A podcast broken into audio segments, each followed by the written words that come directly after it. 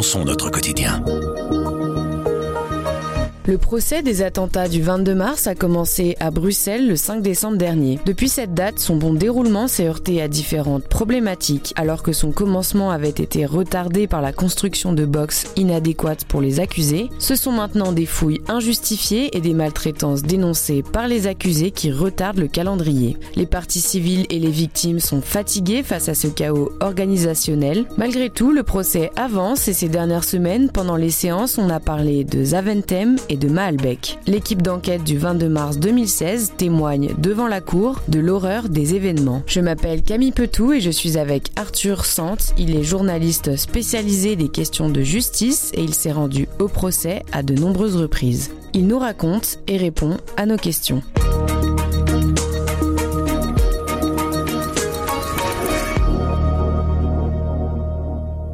Cela fait plusieurs semaines maintenant que le procès euh, est parasité par cette problématique des fouilles systématiques sur les accusés. Début décembre, en effet, euh, Mohamed Abrini s'exprimait sur ses conditions de transfert jusqu'au palais de justice, qu'il qualifiait d'humiliantes. Ce sont des dénonciations toujours actuelles. Est-ce que vous pouvez nous expliquer? Oui, effectivement, bah, le sujet a été mis sur la table dès le premier jour du procès, le 5 décembre, au travers de déclarations de Mohamed Abrini. Ils ont un peu mis le feu aux poudres de, de cette problématique des fouilles et plus largement des conditions de transfert, parce que voilà, il s'est levé soudainement ce jour-là pour euh, dénoncer le fait qu'il devait être exposé à de la musique forte durant les transferts, avoir la vue occultée, mais surtout subir une fouille à nu avec génuflexion. C'est ce facteur-là surtout qui est euh, exprimé comme étant particulièrement humiliant, parce que voilà, il y a toute l'intimité du corps qui, se révèle. Depuis ce jour-là et depuis ces déclarations, effectivement, les autres accusés ou leurs avocats euh, ont vraiment pris ce sujet très au sérieux et ils en ont fait un combat en estimant que dans de telles conditions, en fait, le, procès ne pouvait pas se tenir sereinement et que les droits de leurs clients étaient euh, bafoués. Concrètement, ça veut dire quoi? Les accusés euh, restent en prison et sont absents pendant euh, les séances? C'est un peu plus compliqué que ça en fait, parce que ces fouilles, effectivement, ont été invoquées comme un, argument par plusieurs accusés pour décider certains jours de ne pas venir. Un truc qui est très important de préciser, c'est que euh, les avocats de la défense, ils ont attaqué en référé, c'est-à-dire euh, devant une instance euh, judiciaire d'urgence, ces pratiques de fouilles à nu systématiques. Et le 29 décembre dernier, une ordonnance de référé a été produite disant qu'il était interdit de fouiller de manière systématique les accusés détenus parce que cela représentait un risque de violation de euh, l'article 3 de la Convention européenne des droits de l'homme qui interdit les traitements dégradants et inhumains. De là s'est engagé vraiment tout un débat assez euh, compliqué parce qu'on a vu suite à cela que les fouilles à nu avaient globalement euh, continué. La police fédérale qui est chargée de transférer ses accusés tous les jours continuer de mener ces fouilles, mais en apportant des justifications pour motiver chaque fouille à nu. Est-ce que les accusés peuvent refuser cette fouille et du coup ne pas se rendre au procès? Alors ils peuvent décider effectivement de ne pas quitter euh, leur cellule. Maintenant il y a un mécanisme qui existe qui s'appelle la prise d'une ordonnance de prise de corps que la présidente peut faire appliquer et qui en gros euh, fait qu'un détenu euh, qui est accusé dans un procès peut être extrait avec la force nécessaire. Alors c'est une notion assez large pour être amené à comparaître dans le box. Et donc on n'est pas encore arrivé là. Cette ordonnance a été appliquée et dans le cadre de ces transferts, il y a plusieurs accusés qui ont dénoncé avoir été extraits avec une certaine violence euh, de leur cellule. Et aujourd'hui, pourquoi est-ce qu'on a tant de mal à trouver une solution euh, pour que enfin le procès avance à un bon rythme? Le fait est qu'aujourd'hui, ces fouilles, elles continuent de, de poser un problème puisqu'elles sont toujours pratiquées et pratiquement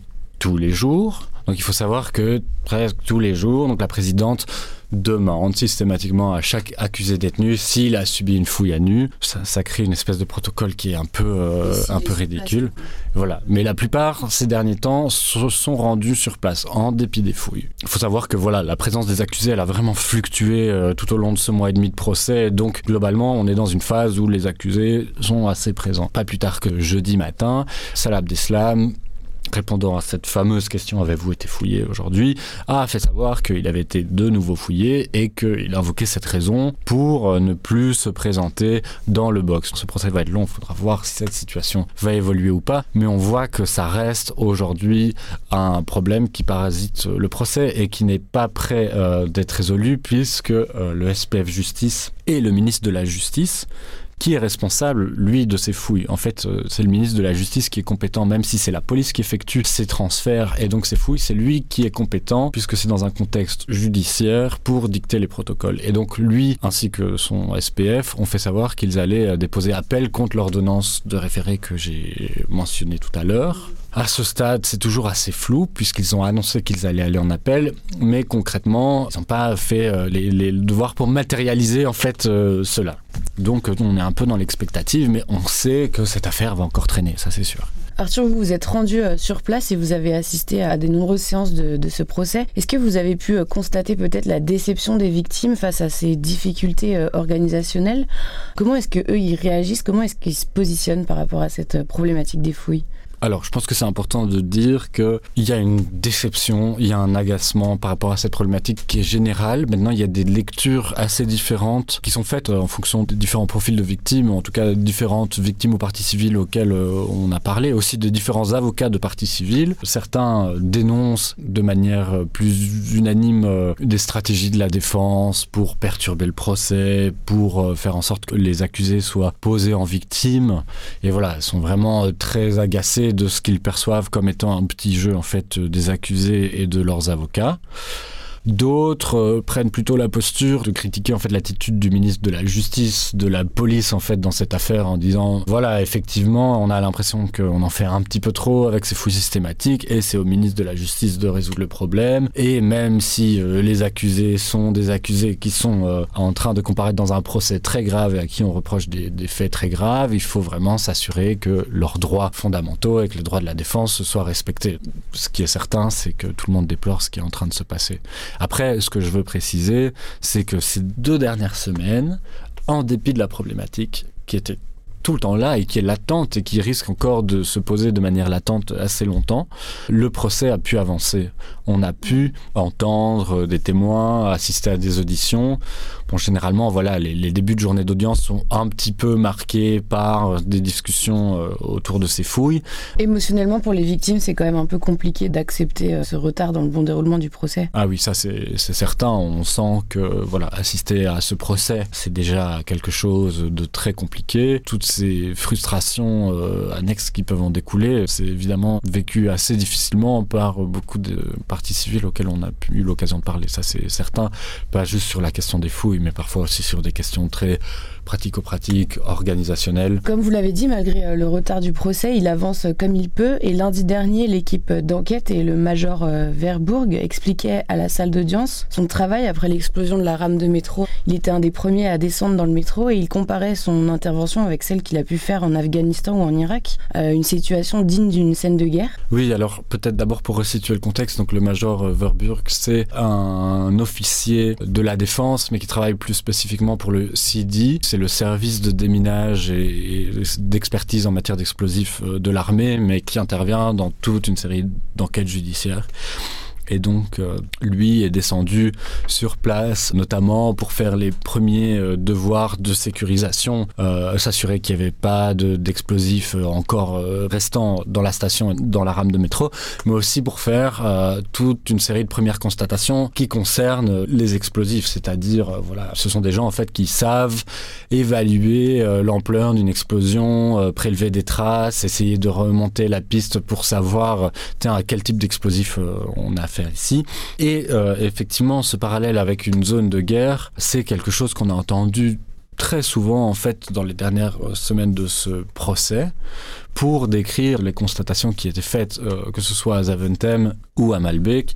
Et c'est vrai que euh, la particularité de ces acteurs qui font partie euh, de l'armée et du CIDI, c'est qu'ils ont été envoyés dans des missions en Afghanistan et donc ils ont une expertise, une vision du terrain et, et c'était assez interpellant d'entendre... De voir ça à Bruxelles. De, leur bouche. Plus la particularité de, de Malbec, comme ils ont, ont pu l'expliquer, c'était que c'était une explosion qui a eu lieu dans un milieu très confiné et donc en fait la violence de l'explosion, des projections. Il disait qu'un quart de la charge explosive de Zaventem a été utilisée à Malbec et qu'elle a fait le même nombre de victimes. Oui, exactement. Endroit confiné, il faut savoir que dans le cadre de ces explosions, et c'était ce que les membres du CIDI sont venus expliquer tant pour Zaventem que Malbec, il y a évidemment les dégâts provoqués par le souffle de l'explosion elle-même. En plus, il faut savoir que les bombes étaient accompagnées en fait de morceaux, de métal, de boulons et autres qui étaient faits justement, avec l'intention de produire le plus de dégâts possible. Mais en fait, il y a les impacts secondaires, c'est-à-dire toutes les parties du métro en fait qui volent en éclats et qui sont aussi venus euh, se loger dans les corps, euh, blessés, tués. Euh, un témoignage est aussi particulièrement marquant, celui de la commissaire Bartel, qui est membre de la police scientifique.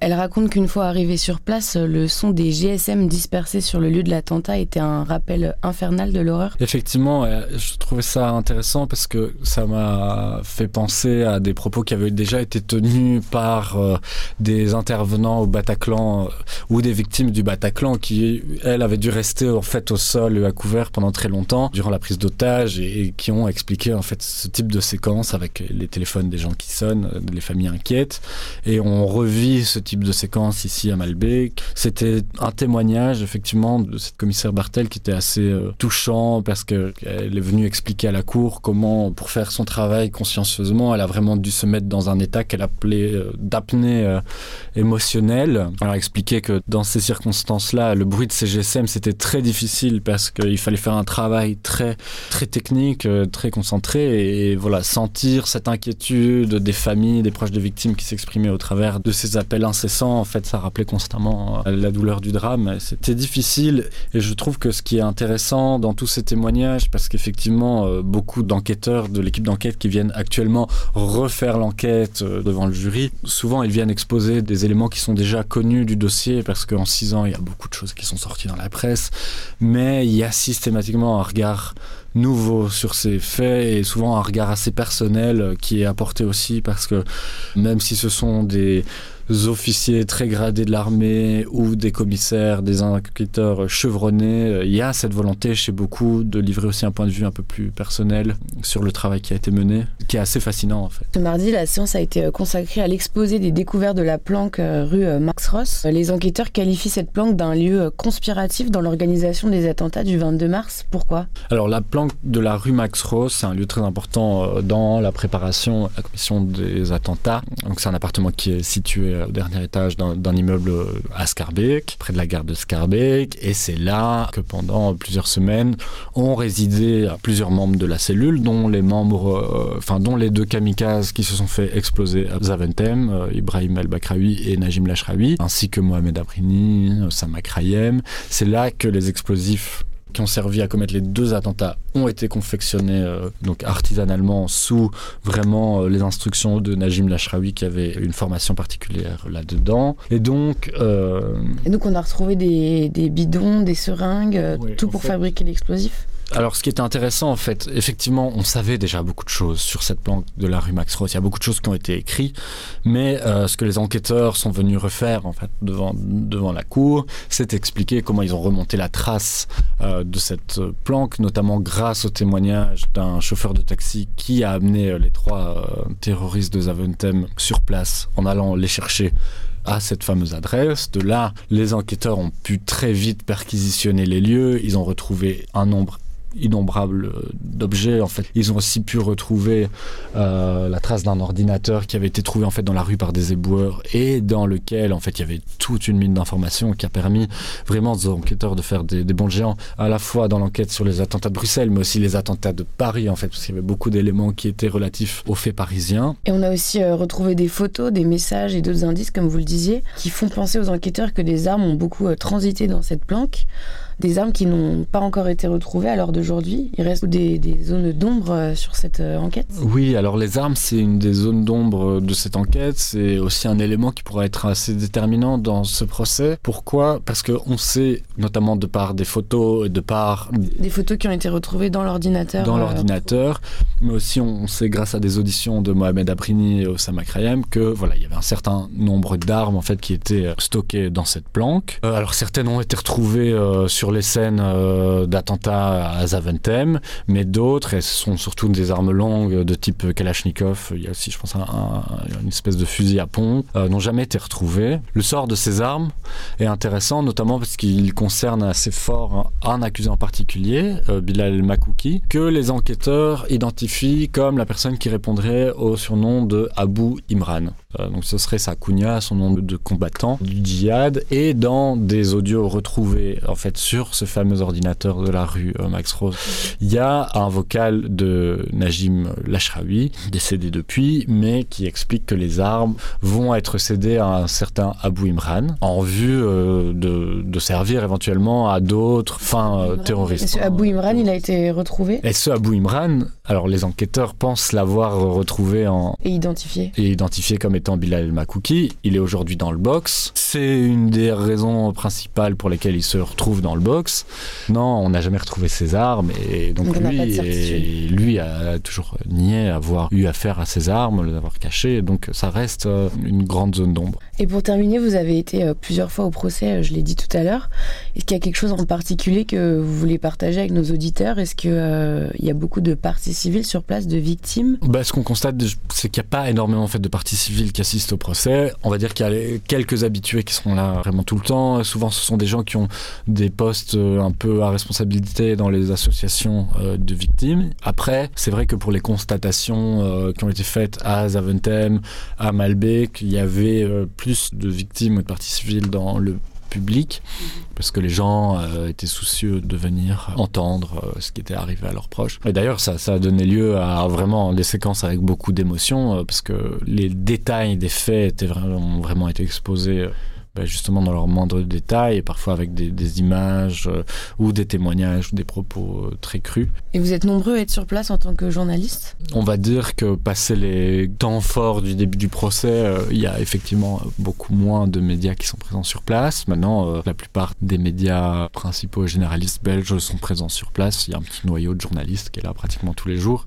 dont je ne fais pas forcément partie parce que je suis pas là tous les jours, j'essaie d'y aller quand même assez régulièrement. Il y aura des temps forts de ce procès euh, qui vont intéresser davantage la presse. Et justement, dans les prochains jours, on sait à quoi se consacrer les prochaines séances? Jusqu'à la fin du mois de janvier, même jusqu'au début, voire moitié du mois de février, parce que c'est très difficile de prédire. Normalement, voilà, le temps euh, de parole et les auditions sont consacrés au développement, aux exposés de l'équipe d'enquête. Donc les trois juges d'instruction qui se sont occupés de l'enquête ainsi que euh, tous les enquêteurs de police. Aujourd'hui, on doit par exemple en apprendre plus sur le contexte général des départs de combattants belges en Syrie. On va ensuite avoir droit à des portraits ou en tout cas à des conclusions individuelles pour chaque accusé qui promettent d'être assez intéressantes parce que effectivement, il y a quelques grands noms que tout le monde connaît. Mohamed Abrini, c'est l'homme au chapeau. Tout le monde l'a vu sur les images de caméra. Salah Abdeslam, tout le monde connaît son visage. Tout le monde a une idée ou presque de, de ce qu'il a fait. Mais il y a une série d'autres accusés qui sont bien moins connus du grand public. Je vous parlais de Bilal El Makouki, par exemple. Et donc, voilà, on va assister justement aux exposés de conclusion pour chacun de ces accusés. Et viendra ensuite, je pense, vers le 14 ou 15 février, temps des auditions de victimes, qui promet d'être euh, aussi un temps fort de ce procès et qui marquera vraiment une nouvelle séquence euh, dans ce calendrier. Merci beaucoup Arthur. Merci Camille. Je rappelle que vous avez euh, coécrit avec euh, Louis Collard sur euh, les attentats de Bruxelles une enquête très détaillée et passionnante intitulée Enquête sur la mécanique de l'horreur que j'invite nos auditeurs à aller lire. Avec Grand Angle le soir, raconte, explique et décortique, c'est notre oreille sur l'actualité. Retrouvez-nous sur notre site, notre application et votre plateforme de podcast préférée. À bientôt.